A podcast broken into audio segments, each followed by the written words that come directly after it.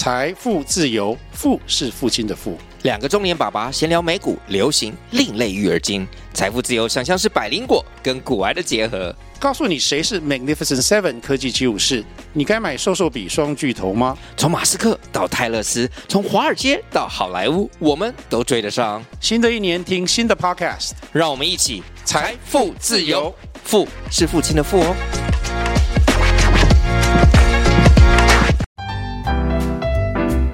各位亲爱的听众朋友，大家早上好！非常欢迎您，呃，在每个礼拜天上午的十点到十二点钟准时锁定幸福广播电台 FM 一零二点五，收听幸福商务舱，我是李大华。那么今天呢，早上假日早晨跟大家来轻松聊哈，聊还是一样啊。你在这个上班时候，你要操作商务啊，你有哪些的 make up 或技巧啊？我们要透过节目跟大家来做分享。当然了，很多朋友在一生上班工作过程当中哈，很追求一件事情，就是财富自由啊。那财富自由到底是什么哈？怎么样多少的数额才会达到财富自由呢？那现在啊，其实每个人不一样，但是还是会有一些呃公版的这个标标准，也就是说，呃，基本上你不用为好像住房伤脑筋啊啊。那你如果在台北或在高雄或在嘉义或在屏东，以台湾来讲了哈，你要购屋的这个预算啊。地区不一样，我们不谈个人啊，就地区不同。那如果说我们要财富自由，就时间自由嘛。时间自由的话，那我们上班如果不上班可以吗？啊，如果要不上班又可以呃觉得很安心的这个存款，或者你有这个收入来源，哎，那这也是很重要的一件事情。所以我们在今天呢，就特别邀请一位投资理财专家哈，非常好的朋友。那么他也最近把他这个所有最新的心得写成一本书啊，这本书叫《超强懒人投资术》。聪明买 ETF，年年赚百分之三十啊！它数字都出来了，所以一定要跟大家来分享一下。我们非常欢迎这本书的作者啊，杨建宁博士 Selina。大华哥，各位听众，大家好，我是 Data Selina，是非常欢迎 Selina 啊。那呃，我们在看到这本书的时候啊，这这很新啊，这本书。对啊，呃，去年十月中下旬出的。是。那呃，当然我们知道说台股啊，在一阵辉煌哈，对，到现在已经 已经有一段时间了，一万八千点，对，发觉继续辉煌下去啊。好啊，那我们就想跟大家分享，就是说，嗯，那怎么样来透过 ETF，它跟股市哈，到底还是有点差别，对，对不对啊？所以我们在今天节目里头啊，虽然我们谈呃，在商务操作这是一个重点了，但大家最重要也就是说我怎么样能够财富自主了啊？所以在这边我们跟自己的工作可以。脱钩吧，就是说，不管我薪水今天一个月是多少啊，然后平均我们薪资中位数啊，好像说大概三万多元啊，那么四万多啊，这样子，四五万吧。现在薪资呃，对，薪资中位数现在差不多呃四万三到四万五之间吧，大概是这个样子啊。最新的数据我们要查一下呃，但重点是说呃，也有人很高，也有人新新鲜人更低，但是每个人都可以投资 ETF 啊。对啊。只要其实很就是你很简单，从定级定额可能比如说一千元开始，其实都可以了。哦，一千元哈，我们今天讲门槛就是说你要投资的话，一千块开始就可以了。好，那当然在这个这本书里头哈，我看到有很多的重点跟大家来分享了啊，就是说大家怎么样来看待呃，以股市老手啊或者股市新手啊，对 ETF 啊呃怎么样来看，就是呃用用什么标准来衡量我该怎么去投资，怎么样选择 ETF 那么多种。呃，我自己觉得其实应该是说，因为我觉得每个人的投资性格是不一样，然后追求的报酬率不一样。比如说，有的人喜欢纯股，那有的人喜欢做价差，哦，那。我觉得那个标的就会不一样，然后再来就是说，你是积极型的投资人跟保守型或稳健型的，其实不同投资性格，它的选择方式也会不太一样。是，那我们今天就要教大家怎么样稳健的啊，但是赚的还蛮积极的。我觉得通常稳健的话，我会建议大家就是说，呃，你在选择标的上面的话，你可以选择就是说，呃，有一些现在市面上有一些主题型的 ETF，譬如是呃半导体或者是电动车这些，嗯，那它其实就是。呃，它又有季配息，有些有季配息，所以你可以选择，就是说，呃，主题是热门的产业，但是它可能是呃选择的标的成分股里面当中是有你喜欢的喜欢的公司，然后它又有比如说有呃年配息或是季配息，那我觉得这个就是稳健又有积极的概念这样子。哦，但在一个 ETF 里面哈，它呃大家都。不会说又又有年配息又有季配息，是不是？不会，它通常就是它如果年配就年配，然后或是季配就季配。OK，对好，那我想讲到这边啊，刚刚提到几个几个观念啊，一个就是说门槛不高，一千块就可以进场啊。那么就算一千块，他也不可能全部啊都不见了啊。对，对他可能有起起伏伏，所以对自己来讲压力不大了啊。嗯嗯，但另外的观点就是讲说，那一千块的利息会有多少呢？如果今天是季配息的话，哈、我一季，但我觉得有多少的配息，我才觉得说它是足够的，是一笔数。那我相对来讲，我的准备的资金要投入多少？哦，其实通常我简单讲一下哈，那个季配息它大概比如说，呃，我我们以呃简单的看，以就是现在很热门的零零八七八来看好了，是它可能每一季都配给你大概比如说呃零点一八或零点二元，那它一一年配下来大概是差不多呃就是大概零点八元。那以它的股价，比如说十八块来看的话，那它的年化的那个报，就是它的配息率大概比如说也有五趴或六趴这样子。嗯那其实比银行定存一趴可能来多个四五倍。嗯那其实我觉得这相对对于一般就是一般的投资人来讲，其实他只要有一年他有五六趴，其实我觉得就是一个还不错的一个配息的。OK，就是说你看资金运用方面了啊、对有多少的资金进去，然后你觉得说你在一年有在百分之五的对对对五趴的这个利息，你觉得是 OK 的，对那再就看你有多少资金，对对反正就乘以这个数，就知道说自己的回报是多少。那除了有这个季配以外，哈，当然也希望说它本它本身也会水涨船高嘛。对对对，就是在做价差的。嗯那我们再举一个例子好了，比如说像电动车比较热门的，比如说呃去年有发行很多的电动车，不管是呃国泰的电动车，或是呃富邦的未来车这些，嗯那他们刚当初挂牌的时候，他们可能十五块，嗯可是前一阵它可能涨到十八、十九块了。所以其实那个短期的这个价差报酬率大概也有二十或二十五趴这样子。嗯。所以如果你是想要做价差的，其实你可以选择就是热门的产业，然后它的那个投资的最最终的指数的成分股是你看好的公司这样子。OK，所以十五块到十八块的对对对意思就是它成长了百分之二十啊，对对对。对不对？啊？对对，这样蛮然后可能半年它就成长了，它就涨了二十趴或二十五趴，其实也是蛮好的。那有没有一些股票啊，就就是 ETF 啦啊、嗯它是两种都有的，就是它不但是会成长，而且它也有季配息或者年配息。哦、应该是像是呃国泰五 G 的这个 ETF 零零八八一，它其实里面有成分成分股里面有，比如说有台积电这些相关的，嗯所以它可以追求的就是说，哎，就是半导体产业的成长，可是它可能它也有配息。对、嗯对，就是这种是你可以去，就是它里面的那个追踪的标的，它里面又有成长的，可能它也有呃相对的比较会配息的公司这样子。是，所以说这边呃，在一在股票里面，有时候是有一好没两好，但在 ETF 里面，对对对有两个好都有啊。好，那我们今天啊，在这个呃小资投资术里面啊，稍后我们在节目里头，我们继续请 Selina 啊杨博士来谈一下，怎么样是适合小资投资 ETF 的六种买进的赚钱法哈。嗯那我们休息啊，马上回来。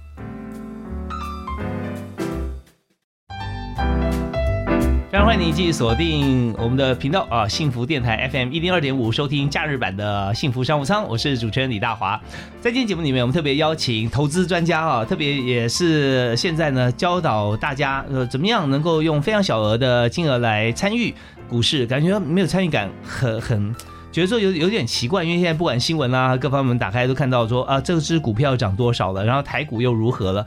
不过呢，想要投资已经那么高，该怎么办？现在听说啊一千块也可以进场，所以我今天非常开心邀请到杨倩玲博士啊 Selina 来介绍她这本 ETF 的新书。那 ETF 现在真的是大家都在谈，对啊啊很热很热。很热哈，那很热，但是也不会害怕说它什么时候会会突然掉下来，因为它是很多档的股票，嗯一档 ETF 大概有几只啊？呃，通常一档 ETF 大概至少成分股会有三十只，哦，三十只啊，所以成分股是同一个成分的股票，是同一种产业的股票吗？不一定。啊，它有时候是它它其实。是会有不同的主题，比如说高配息，它可能就是就是强调，比如说台湾呃前三十大高配息的公司。然后比如说呃，我们讲电动车，嗯那可能电动车主题它里面可能就有台湾电动车相关的公司，也有美国嗯电动车，或是有大陆电动车相关的公司。是啊有电池啦，有面板啦，对对有摄影机啊对对这些哈。，最近还有一个元宇宙的 ETF 要上市。哦，元宇宙 ETF 里面有什么？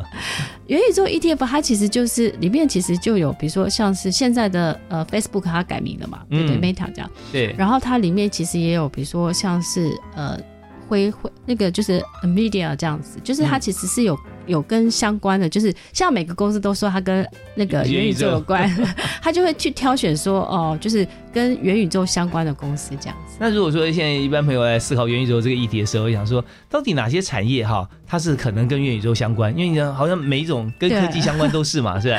对，嗯、我自己觉得有很多的，就是有很多其实是未来的题材啦。嗯所以我觉得大家还是要去思考，就是说不是现在热什么你就去去挑选什么，而是说这个的产业是不是呃你觉得真的是有前景，或是你自己很喜欢有去做一些研究的这样子。哦，OK，所以大家上可以上网，你要 Google 一下元宇宙哈，对对或者说对元 宇宙概念股，对对啊对大家都会出现，然后从这边做一些研究。对，因为这样听起来哈，ETF 跟股票最大的差别好像，呃，以 ETF 来说，它的资讯都是公开在网络上面的，对，所以自己就可以当专家了。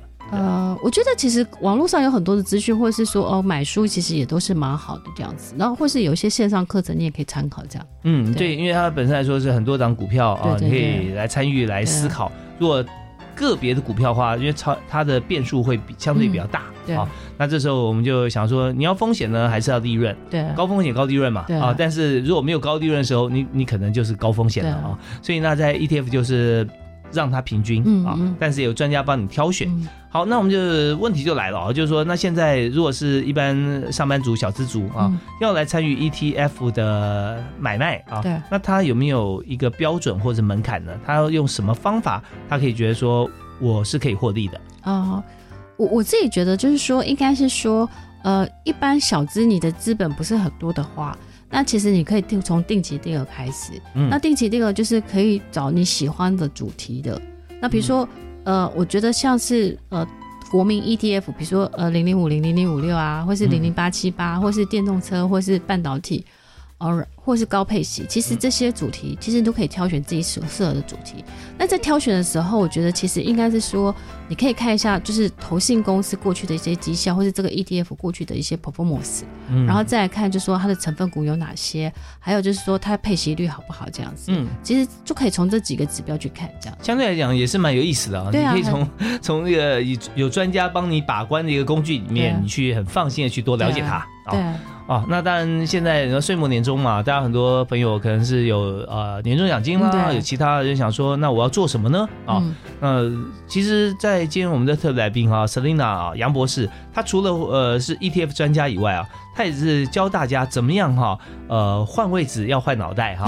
就 你说要做这个呃宝座的时候啊，你要做国王，你就要有国王的思维哈。嗯就是说，如果贫富来讲的话，你要脱贫哈，要坐在富有的这一边的话，那脑筋要变成富脑袋，对啊。那这方面在 ETF 的投资上面，这两者之间怎么样做结合？嗯，我觉得富脑袋的概念应该是说，我常常觉得其实有钱人跟没有钱人差就在心跟脑。嗯，然后我觉得贫穷会限制你的想象跟你的未来，嗯所以我觉得你要改变一下，就是说，第一个你要相信你自己可以学会投资理财，然后可以有机会小资大翻身。嗯所以应该是说，我觉得从心态开始，是然后再来就是说，我自己觉得啦，就是我常常跟我的学生讲说，其实你每天你要越爱钱，钱才会爱你。哦，但爱钱的定义是什么呢？爱钱的定义就是说，呃，其实你要很，就是每天我觉得你要有个 money time。嗯这个 money time 就是你每天就算是你睡觉前有十分钟，嗯哼然后去思考，就是去学习，就是说哦，投资理财相关的知识。嗯，那你现在你不要小看那十分钟，因为一天十分钟，一年三百六十五天，你就是有三千六百五十分钟的知识了。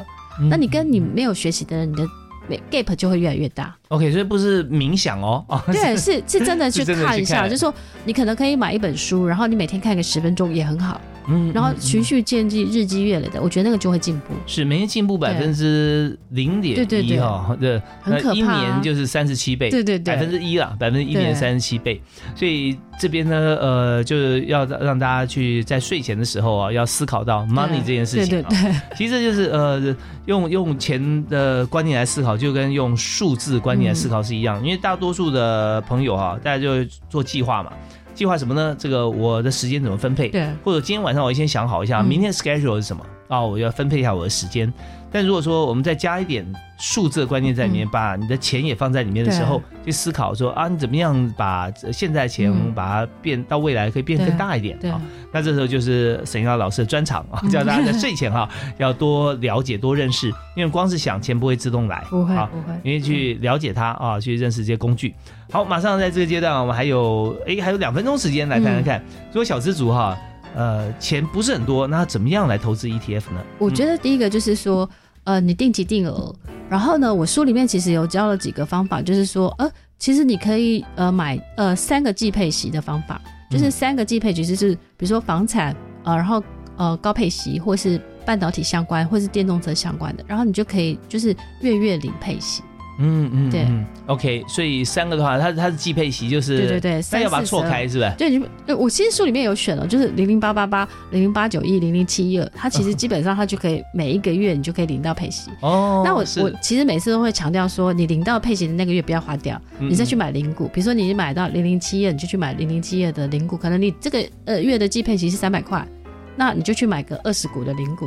那再配上定额定期定额是吧？对对对，好，那这有点那个计算公式上的一些要思考。我们休息一下，听段音乐，消化一下，稍后回来继续来访问我们今天特别来宾哈，杨建林博士。好，我们休息一下，马上回来。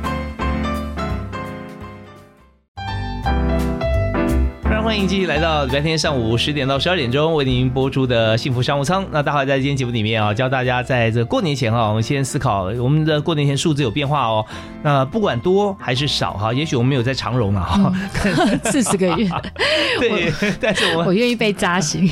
真的是，呃，但是还是有有一些像呃表现不错的公司啊，也也会有哈、呃一个月甚至有一些比较、呃、鼓励员工性质，但是公司真的没赚钱，半个月好像这样子，你财务上面会多一些数字。过年呢，呃，现在已经不像以往啊，要花费很大去准备很多哈、年菜各方面啊这样。那呃，但红包文化现在也慢慢都比较少子化，不会花太多钱。所以那我们多的资源该怎么样不但保值，而且让钱可以变大啊？我们今天就特别请这个声音非常好听啊，而且脑筋非常清楚啊，灵活的 Selina 啊，杨倩玲博士跟大家来谈他的新书，就是 ETF 的投资法。你刚提到说，嗯我们就找三种 ETF 啊，它是都是季配息，对但是把它每一季配息的月份错开，对好，有些是一四七十，对对对对，有的是二五八二五八十一，然后有的是三六九十二。好三种把它搭在一起，就变成哎，每个月我都可以有一点配息，啊对对对，那本来也就有定期定额嘛，啊是吧，然后再加上这些配息再滚进去。嗯，那定期定额通常要怎么做呢？就是你说一千块的门槛进场也可以啊。其实我觉得，如果你是三三种，呃，就三个季配型，就是有从一千、两千、三千开始，比如说你就买呃各一个一千，然后就是三千嘛，对不对？对或是各一个两千，那就六千，然后各一个三千就九千，就是嗯三六九这样跳。是是是对。OK，那么定期定额也就是每个月再再来同样的额度，对啊，再投资。对那这样的话对自己来讲，每个月比较没有压力，对，因为你是稳定的支出啦，对对对啊，所以不会说突然的一笔，然后还要担心说买单只股票它可能起起伏伏。就是起伏波动很大这样子。嗯嗯嗯，对，所以用复利的概念是不错的。就是其实我我之前因为我自己也有这样的习惯，就是说呃你这样子，比如说每个月三各三千九千，然后呃一年就是大十万，那你如果领到配息再去买买那个零股。我我其实之前都试算了一下，其实二十年后你的两百多万会变四百多万，哦，就。涨一倍。对，哦，你说二十年后嘛？对对对，对，就会涨一倍因为。时间复利，爱因斯坦说是第八大奇迹。对，那经过这个杨博士的实验证明了哈。对，所以这样的话也也相对比较轻松一点。嗯嗯，可是我们看到，在台股以这个轨迹走过来，从股市上万点哈，当时啊到现在，那算起来差不多有大概四五十年时间了啊。到现在啊，那中间过程里面，以现在来讲，确实股市是一个蛮好的时机。对，而且台股要好，也不是只有台股好，嗯。要看到其他国家股票也不错其。实台股跟美股是联动的，嗯特别是纳斯达，其实会影响台湾的呃电电子产业。所以其实我每天，其实我每天早上都会去看美股的新闻，然后嗯再是知道说，哦，那台股今天大概会什么变化。那所以其实我觉得应该是说，因为其实这一两年，因为就是疫情的关系，全球的中央政府都是大撒币，嗯然后就是降息再降息再降息，所以其实我觉得其实这一两年是我常常鼓励大家说是抢钱的好时机。是是是。对，所以呃，在这边有一些很基本的概念哈，也跟大家分享一下，就是说为什么呃央行啊各国的央行哈都要降息。对。因为央行降息，那不是所有银行降息了嘛？降息的话，大家想说钱放在银行定存也没意思，对，就把它拿出来啊，拿出来做投投资，拿出来做消费，对。这样可以刺激哈这个呃消费市场。对。那这样的话，政府才有税收嘛，对。啊，那可以继续营运啊。那但是如果说呃什么时候升息呢？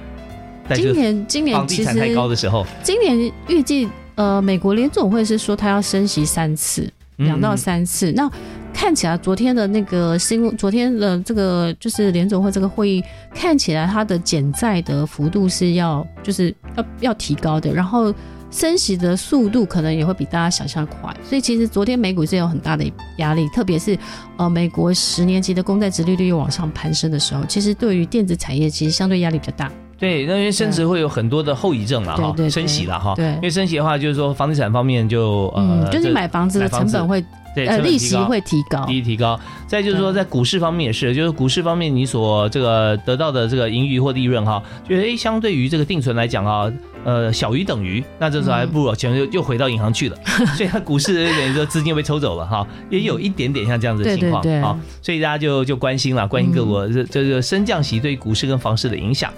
好哦，那我们现在知道说，我们可以用这个呃小资的投资法啊、嗯。来做，那大家可以来参考这本书啊，里面还有很多种方法啊，就是聪明买 ETF 年年赚百分之三十，是超强懒人投资术啊，是 Selina 杨倩玲博士的新作。那当然，我们在今天节目里面，我们除了谈这个这本书以外，因为假日嘛，嗯我们也谈谈休闲嗯啊，所以平常呢，这个脑袋每天在转。那你在放假的时候啊，你要做什么？其实我假日的时候很喜欢，就是去呃去骑脚踏车或是走步道。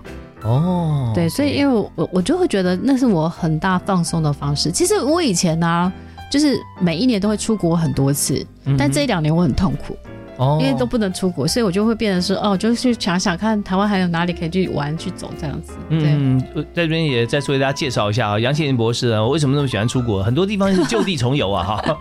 他在英国念硕士，在上海念博士啊，上海财经大学。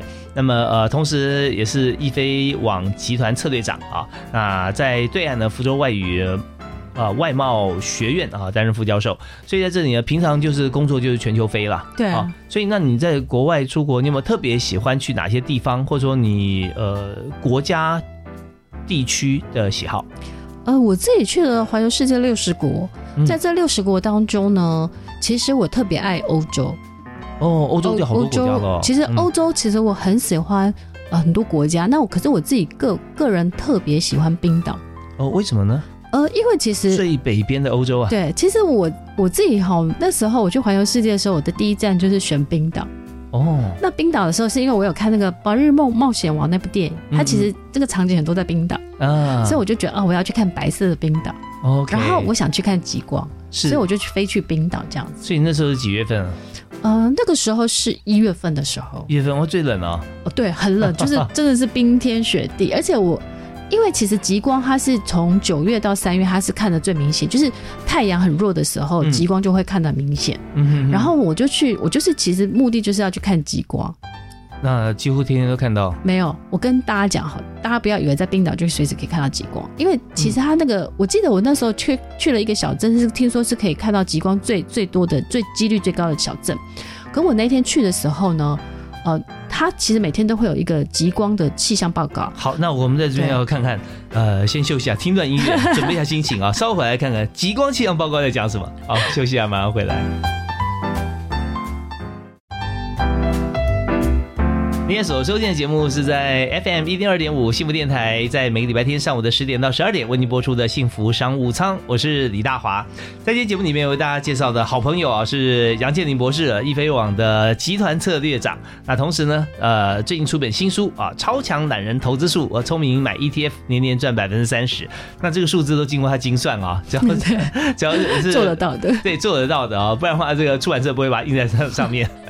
我刚刚提到哈，我们及早能够财富自由，就是你先要这个喜欢啊，看到这个投资的工具啊，去研究它，那这样的话，它才能够帮你来累积嗯财富。对，那财富自由以后，我们就可以做很多事了。所以，我们刚才在提到说，我们假日版嘛，假日版我们要轻松一下。谈到说喜欢旅游的杨博士啊，曾经呢去过全球六十多个国家，啊，最喜欢的就是冰岛。嗯，刚提到冰岛，你第一次去就是一月份冰天雪地。我本来想说，因为我还没去过冰岛啊，啊，你一定要去，一定要去哈。嗯好，我今天这你建议我，我一定要放在心上。呃，说这个既然那么冷，又是黑夜极多，你看那边几乎是永永夜嘛，那个时候。也不会不会，它只是白天呃比较早，太阳比较早下山。哦，是那，但是你说一去没有天天看到极光，要看它的气象报告。，对，然后那一天的极光呃气象报告，他说 possibility 都是很低，嗯，然后我就很失望。可是我朋友就跟我说，你祷告吧，那我就开始祷告。是，结果我就我就先因为有时差，所以我就八点多我吃完饭我就先小睡一下。嗯，就十点多的时候，饭店的人就打来了，他说现在在 lobby 就可以看到极光了。哇，对，所以我我就就下去看，然后就就是看到极光大爆发。但我觉得嗯极光大爆发的时候，我我朋友就说。品德好的人才能看到极光，哦，他是老手，对不对？对。OK，所以说，呃，那极光你看到了，它一次有多久？呃，其实我那时候看他大概一个晚上，其实大概几乎一个晚上极光都一直一直都有。变化莫测。对，它就是那种感觉，就是那个光线，你知道吗？其实极光是白色的，嗯嗯。我们看得到的那个，比如说绿色啊、黄黄色或是什么，其实是因为你长期曝光相机拍下来的。但是你眼睛看到的就是像那种白色的那种光这样子，是那它只是说很像瀑布这样子，就是一直会会这样子，就是爆发像烟火这样子，嗯流泻出来啊，流泻出来哦。这样子。对，有时候有点像这个翻谷的这个星空啊，对对 这种对，感觉，就就、啊就其实你看到的时候你会很感动，就是在那个 moment 的时候，你就会觉得说，哦，你活着真幸福，你可以看得到如此如此美丽的景色，这样子。哇，真是大家听了以后也想说，去过冰岛的人或看过极光的人，可能有感同身受吧哈。对对对，啊，没有看过像我这样哈，就非常向往哈。好啊，那那我呃又有个问题哦，就是说你第一次对对环球呃旅游的第一次选择冰岛，到现在你还是最爱冰岛。呃。应该是说，其实我我从小很喜欢旅行。我大概就是、我姐姐他们在美国念书，所以呃我们在大学毕业的那一年，我就去美国自助旅行，美国加拿大旅行一个月。嗯从那个 moment 我就很喜欢旅行。然后之后每一年我大概会飞去国外大概两三次。嗯哼然后我比较特别的是，我在二零一九年的时候那一年，我就是离开职场，嗯然后我就大概去半年的时间去环游世界。